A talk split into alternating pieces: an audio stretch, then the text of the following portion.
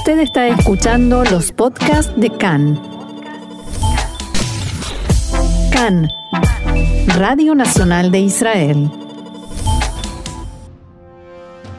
Elecciones 2021. En nuestro idioma, aquí, en CAN en español, Radio Nacional de Israel.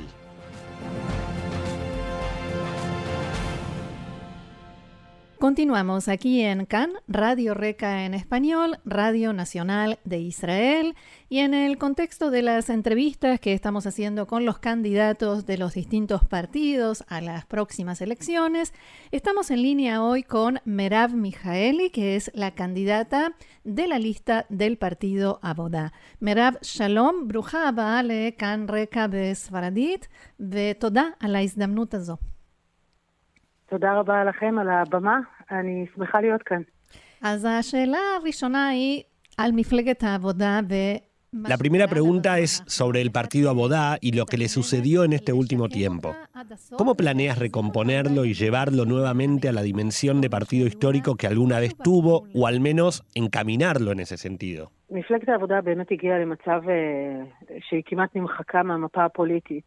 El partido Abodá realmente llegó a una situación en la que estuvo a punto de ser borrado del mapa político, lamentablemente después de que los dos líderes anteriores, Itzik Shmuli y Amir Pérez, traicionaron la confianza de los electores y actuaron en contra de la promesa explícita de no entrar al gobierno de Netanyahu. Y lo cierto es que nadie creyó que pudiera haber un renacimiento, creyeron que era el final. Pero hay que decir que el partido Abodá tiene un rol en el Estado de Israel, de ser partido de gobierno, de izquierda, de la democracia socialista, de la paz. No hay ningún otro que cumpla ese rol. No se creó un partido que suceda o reemplace a Abodá y por ello me he empecinado y me empecino en reconstruirlo y que cumpla su rol. El partido Abodá debe traer nuevamente al Estado de Israel al camino del sueño sionista, la ideología que habla de un hogar para el pueblo judío, con igualdad para todas las ciudadanas y los ciudadanos, con una economía humana y una sociedad equitativa, y con seguridad que se logra por medio de la búsqueda de la paz. Ese es el rol del partido Abodá y eso es lo que estoy reconstruyendo ahora. Afortunadamente, tengo muchas socias y muchos socios y el hecho es que el partido subió en las encuestas de casi cero a siete escaños en este mes y estoy segura de que continuará creciendo. Pero lo que hay que entender es que este proceso electoral es solo la primera etapa. No se puede pasar de cero a ser partido de gobierno de un salto en una ronda electoral y por supuesto que no cuando todo el tiempo que tuvimos fue un mes y medio. Pero puedes ver claramente la necesidad de las ciudadanas y los ciudadanos, que tantos israelíes no tienen un hogar político, no tienen quien refleje sus ideas y principalmente quien se ocupe de sus necesidades. Y así es como reconstruiremos a Bodá, porque lo que nosotras y nosotros estamos haciendo ahora es recuperar la credibilidad, la confianza en el partido, y la palabra clave aquí es credibilidad, y la identificación con la visión de tantas ciudadanas y tantos ciudadanos en Israel.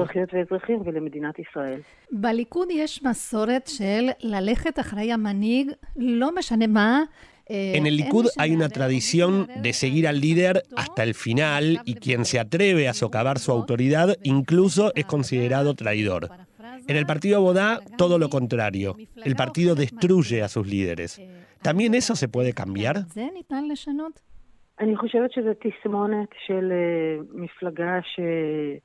הרבה מאוד שנים בעצם, מאז רצח רבין.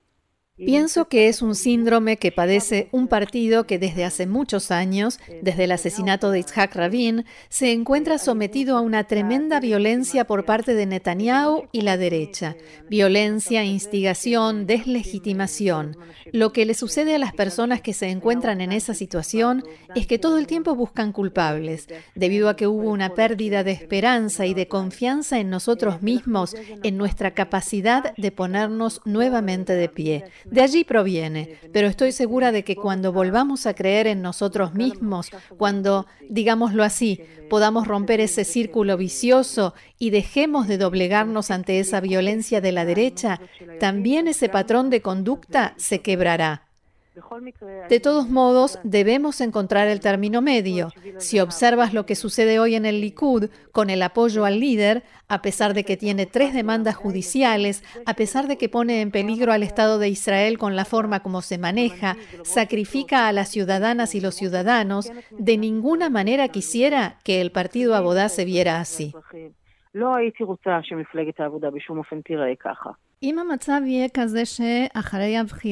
Si se da la situación de que el día después de las elecciones el bloque que se opone a Netanyahu tiene 61 escaños, ¿qué te gustaría que suceda y qué hará el partido Abodá? Realmente, como dices, ese es el gran desafío. La gran pregunta de estas elecciones es si Netanyahu tendrá 61 escaños para formar un gobierno con Itamar Ben-Gvir, tan peligroso, o si habrá 61 escaños y más para reemplazar a Netanyahu. En primer lugar, Todavía no sabemos qué harán personas como Naftali Bennett, no sabemos qué hará Benny Gantz, pero esperemos tener los 61 escaños para suceder, reemplazar a Netanyahu. Esa cifra no se puede lograr sin el partido Abodá. Abodá es parte indispensable en cualquier coalición de este tipo. Por tanto, hay que entender que es importante que el partido Abodá sea lo más grande posible dentro de esos 61 escaños para que podamos influir al máximo en la formación de esta coalición. ¿Cómo será? ¿Quién estará? ¿De qué se ocupará? Eh,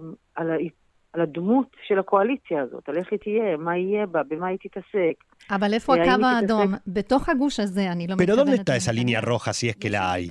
¿Hay alguien o algún partido dentro de ese bloque con el cual Abodá no esté dispuesto a compartir gobierno?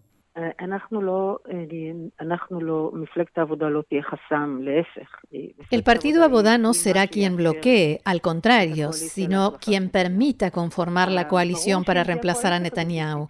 Por supuesto que en ese caso habrá que encontrar denominadores comunes, habrá que poner a un costado muchos temas conflictivos, concentrarse en la recuperación de la economía y especialmente de la democracia israelí. Por supuesto que será un desafío para todos, pero si los otros socios no están dispuestos, eso no será posible. Suena raro en nuestros días, pero hablemos de ideología.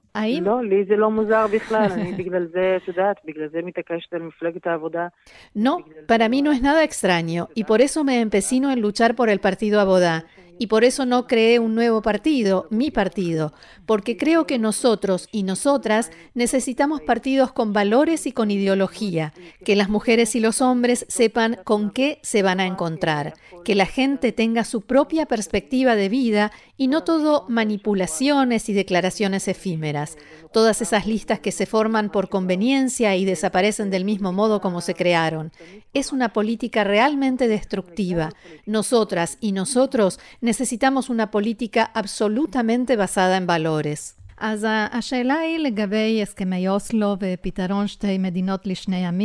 Entonces, la siguiente pregunta tiene que ver con los acuerdos de Oslo y la solución de dos estados para dos pueblos.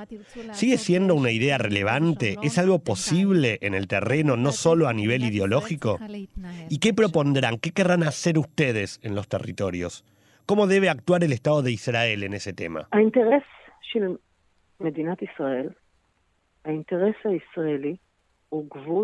Es interés del Estado de Israel una frontera entre nosotros y las palestinas y los palestinos, que yo creo que debe y puede ser una frontera de paz.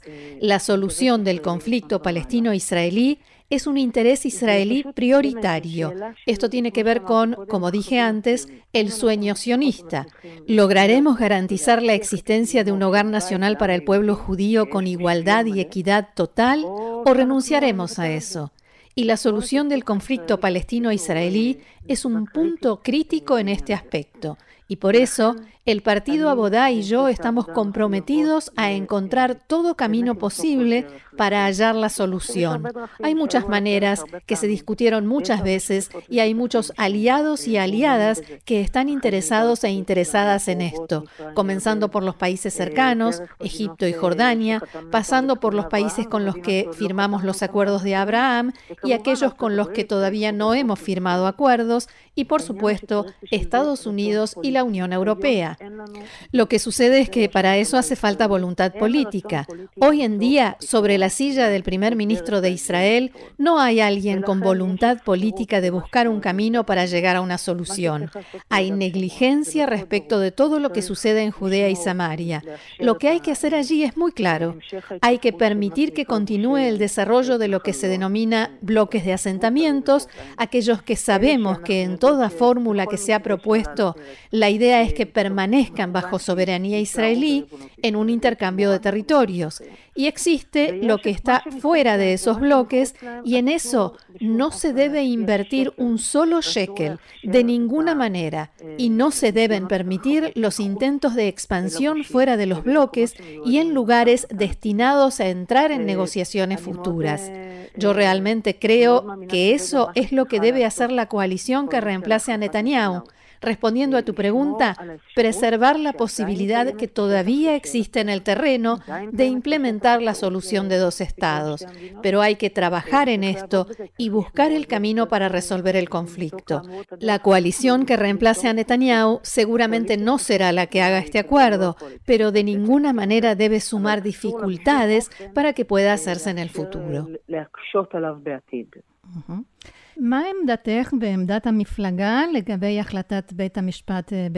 ¿Cuál es tu postura y la del partido respecto de la decisión de la Corte Penal Internacional de La Haya de investigar supuestos crímenes de guerra cometidos por Israel? Es una decisión muy dura y problemática que yo repudio. El Estado de Israel actúa en base a las leyes internacionales para conflictos bélicos y en la medida en que hay errores o fallos, tenemos un sistema judicial fuerte e independiente que se ocupa de estos asuntos. Pero hay que prestar atención. Esto sucede en el mandato de Netanyahu, que se jacta de ser Mister Seguridad, el protector y guardián de Israel. Bajo la mirada de Netanyahu, los palestinos logran semejante triunfo. Bajo la mirada de Netanyahu, los oficiales de Tzal están expuestos a una investigación penal en la Corte Internacional. Tal como bajo la mirada de Netanyahu, Irán se ha vuelto más peligroso, se ha acercado más a la bomba nuclear. Con sus métodos de boicot, en lugar de, en su momento, haber sido parte e influir en el acuerdo nuclear con Irán, que es lo que, en definitiva, hasta hoy en día más ha logrado alejar a Irán de una bomba nuclear, él prefirió boicotear, hacer campaña, influir y presionar a Donald Trump para que se retirase del acuerdo de una manera que realmente convirtió a Irán en más peligroso en lugar de preocuparse por los intereses de seguridad de Israel. Lo único que Benjamin Netanyahu protege son sus propios intereses personales. Se ha convertido en un problema estratégico muy serio para el Estado de Israel y es más urgente que nunca hoy reemplazarlo.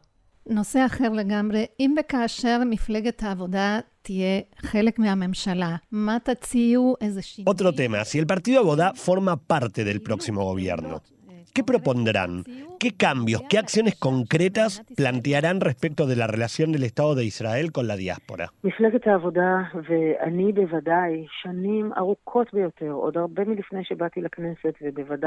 El partido Abodá y yo, por supuesto, desde hace muchos años, mucho antes de entrar a la Knesset y por supuesto mucho más desde entonces, luchamos por el pluralismo y equidad en cuestiones de religión y Estado en Israel. El sometimiento del judaísmo en Israel a la voluntad de un grupo de activistas ultraortodoxos y rabinos, algunos de los cuales son verdaderamente retrógrados, es sencillamente algo escandaloso. El hecho de que en el Estado de Israel no todos los judíos y judías sean tratados en forma equitativa, el reconocimiento igualitario de su condición de judíos y judías, el hecho de que judíos y judías en la diáspora no reciban aquí un trato equitativo porque su judaísmo debe pasar el examen de algún rabinos ortodoxos. Eso es algo intolerable y debe desaparecer, debe terminarse. Esto no solo no es democrático, sino que fundamentalmente es no judío. Nunca hubo en el judaísmo un tiempo como este, en el que hay alguien que tiene en sus manos las llaves y anuncia quién es judío y quién no, quién tiene derechos y quién no. El partido Abodá está comprometido a cambiar esto.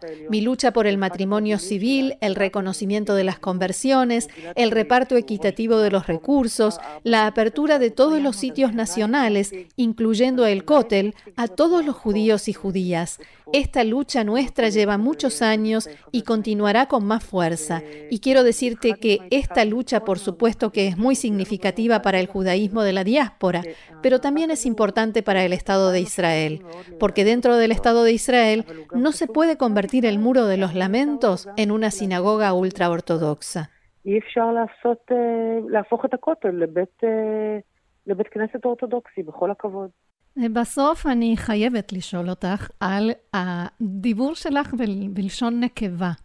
Finalmente, debo preguntarte sobre tu forma de hablar en femenino. ¿Fue una decisión comenzar a hablar así o fue algo espontáneo? ¿Tiene algún valor agregado? ¿Cómo se convirtió en una costumbre?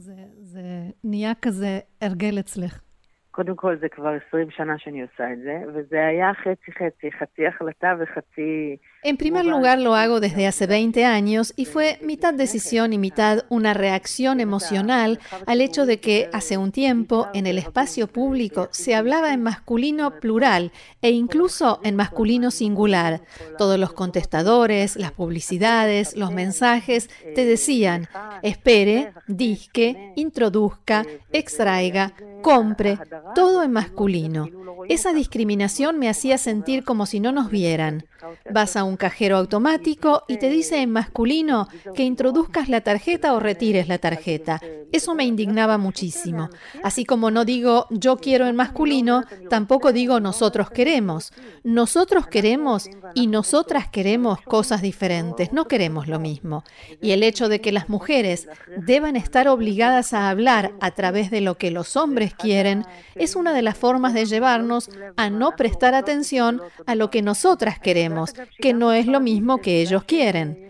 Sé que también en español hay una lucha en este sentido por estos días y quiero brindar mi apoyo a mis hermanas feministas en cualquier idioma que hablen y decir en forma inequívoca que nosotras queremos hablar con nuestra propia voz.